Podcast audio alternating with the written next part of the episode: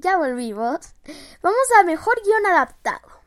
Porque sí, esto es. ahora vamos con las adaptaciones. The White Tiger, creo que aquí es la vida de Pi, ¿no? Bueno, creo que se llama La vida de Pi, no estoy seguro. The White Tiger, Una noche en Miami. La famosísima Nomadland, The Father y Borat 2. ¿Quién ganó? Aquí les voy a decir. The Father ganó The Father a mejor guion adaptado. Mejor canción original. Vámonos rapidito. Fight for You de Judas and the Black Messiah. Hear My Voice del Juicio de los Siete de Chicago. Husavik de Eurovision Song Contest The Story of the Fire Saga. Yossi de La Vita, ya, The Vita Javanti AC. Y Speak Now de Una Noche en Miami. ¿Quién ganó? Judas and the Black Messiah Fight for You Hair. Hair es muy talentosa, así que... Mm, yo creo que sí se lo tiene bien merecido. Y las demás eh, ganó, pero Laura Pausini contra Hair. Ok, ahí sí hubo un poco de polémica, pero. Pues. Tienen que superarlo. La academia si escogió a Fight for You de Hair es porque lo escogió por alguna razón. Mejor sonido. A ver, miren, creo que está bien fácil. Soul, News of the New World. News of the World, Mank, Greyhound o Sound of Metal. Mejor sonido, Best Sound.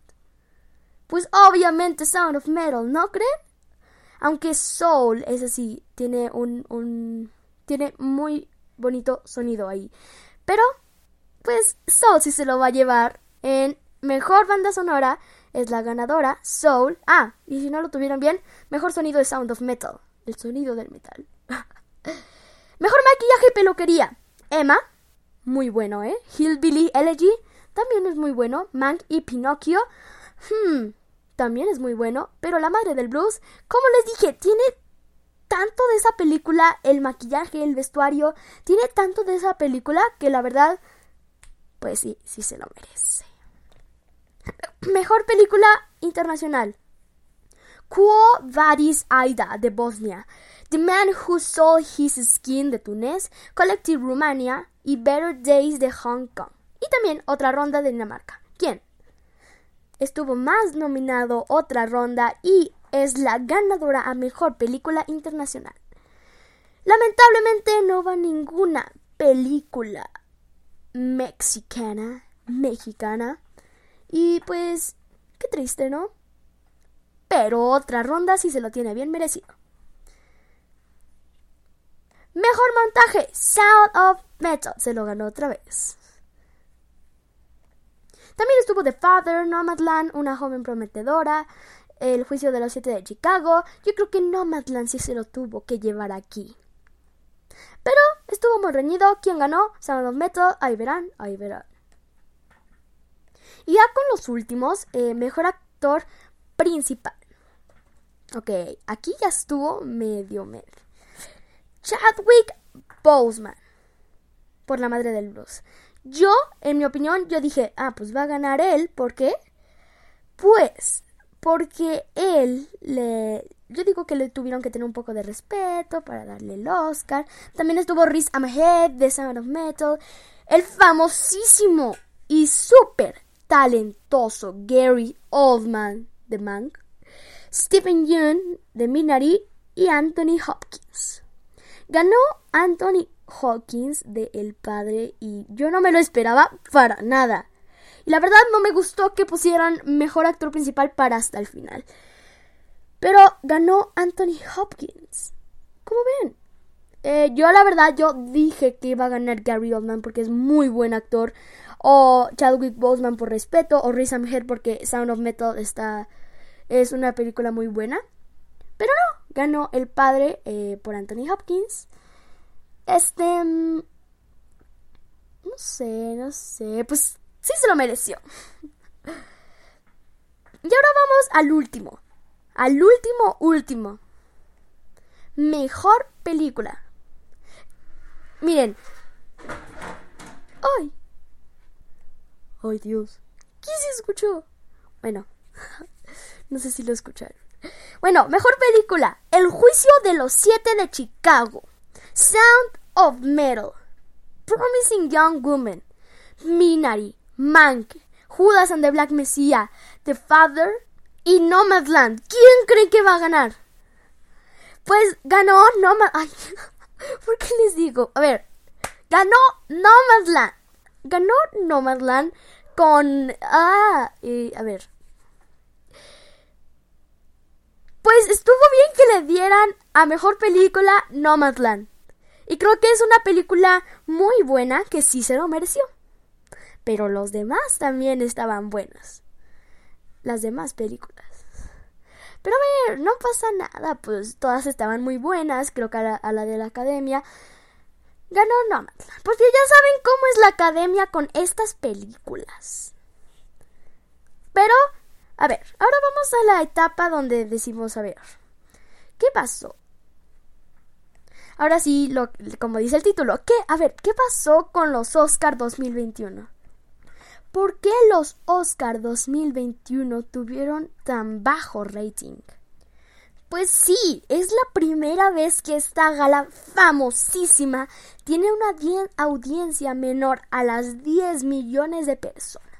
La cifra representa un descenso del 58% respecto a la edición del año pasado. ¿Cómo ven? Bueno, la caída de espectadores ilustra una vez más una tendencia en esta dirección en todas las galas de premios, considerando que las audiencias de los Emmy de septiembre y de los Grammys de marzo también registraron los niveles más bajos de la historia. Y pues sí, los Grammys, o sea, le dieron un Grammy a Bad Bunny, o sea, bueno, ahí ya soy yo, ¿verdad? Ahí, ahí ustedes, ¿verdad? Quien le gusta el reggaetón, pues ahí se respeta. La audiencia de los Globos de Oro en febrero, en tanto, se hundió un 60% respecto al año anterior. Ese sí tuvo muy bajo, ¿eh?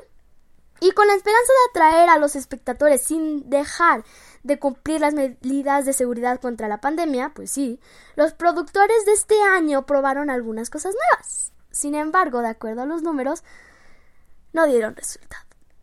Chan, chan, chan.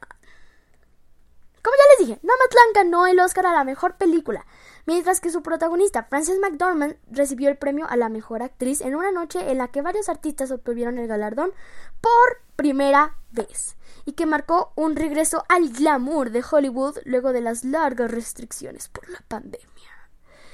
La cineasta Chloe Zhao ganó como mejor directora también por Nomadland y se convirtió en la primera mujer asiática de la historia en ganar una estatuilla de la Academia de Hollywood en dicha categoría.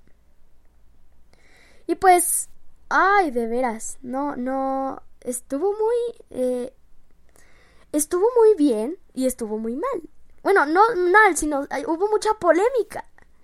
Y pues, ah, pues sí, no sé, eh, yo digo, yo no sé, eh, ustedes ya díganme si Nomadland se lo merecía todos estos Óscares y si Chloe Zhao se lo merecía otros de los nominados. Y pues lo que no queríamos ver nunca porque nos daba mucha tristeza era a Chadwick Boseman en Los Fallecidos. Eso fue muy, muy, muy, muy triste. Y también ver a Helen McCrory como una de las fallecidas. Yo, yo creo que todos los Potterheads la, la reconocemos por eh, Narcisa Malfoy. Y pues sí, y estuvo muy triste eso. En realidad los Oscars estuvieron muy tristes. ¿Por qué? Porque eh, pues no hubo tanta gente, no podía ir tanta gente. Eh, lo bueno es que a todos los que estuvieron ahí los vacunaron. Pero la verdad estuvo muy... Muy raro estos Oscars. Y para último, para terminar ya estas ediciones, eh, este es el mensaje de Anthony Hopkins para explicar por qué no viajó ni se conectó para recibir el premio Oscar con el que hizo historia. Y pues em, estuvo, estuvo muy impactante que no le dieran el, el Oscar a Chadwick Boseman como les comenté. Pero este es para ir al grano. Eh, esto es lo que dijo. Estoy en mi tierra natal, en Gales. A los 83 años no esperaba recibir este premio. Después de un año en cuarentena y de ser vacunado, finalmente pudo regresar a Gales y a los 83 años. Fue un gran alivio después de un año tan difícil. Pero le encantó el papel en The Father y es su actuación de la que más se enorgullece. Y ser el actor vivo de mayor edad en ganar la, eh, en ganar la estatuilla en esta categoría significa muchísimo para él. También dijo que quería rendir homenaje a Chadwick Boseman, eh, a quien perdimos demasiado pronto, que expresó el actor y continuó.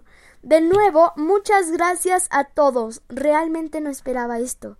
Así que me siento muy privilegiado y honrado. Si saben que el intérprete galés ganó su primer Oscar como mejor actor por su interpretación icónica en el thriller psicológico de 1992, El silencio de los inocentes, junto a la también ganadora del Oscar Jodie Foster? Dato curiosito. Y pues si no saben y no se han enterado, en The Father, Hopkins interpreta a Anthony, un, un hombre, bueno, Está, e, es, es, muy irónico porque él se llama Anthony Hopkins y el que interpreta es un Anthony, así que básicamente se está interpretando a él, pero no se está interpretando a él. No sé si me entiendan. bueno, Anthony, un hombre de 80 años con demencia que se niega a recibir ayuda de su familia y que comienza a dudar de lo que es real e imaginado.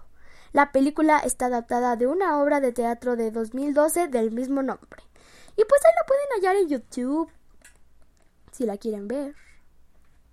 Dura una hora con 37 minutos, la cual es raro, la verdad. Porque estas películas suelen durar como dos horas. Pero bueno, ya la pueden ver en los cines, en algunos cines, claro. Y plataforma de streaming creo que no. Bueno, está en HBO, creo. Pero principalmente está en el cine para ya recuperar los siete mares que tantos que tanto amamos. Pero bueno, eh, em, muchas gracias alarmantes por checar este nueva, esta nueva edición de Alarma de Geeks. Ya saben, les di la recomendación por ahí de la parte 1, que es Cielo de Medianoche, eh, que ya la pueden ver en Netflix. Y pues muchas gracias por escuchar de nuevo. Eh, muchas gracias y nos vemos la próxima semana. Y ya saben, ya fueron alarmados. Bye.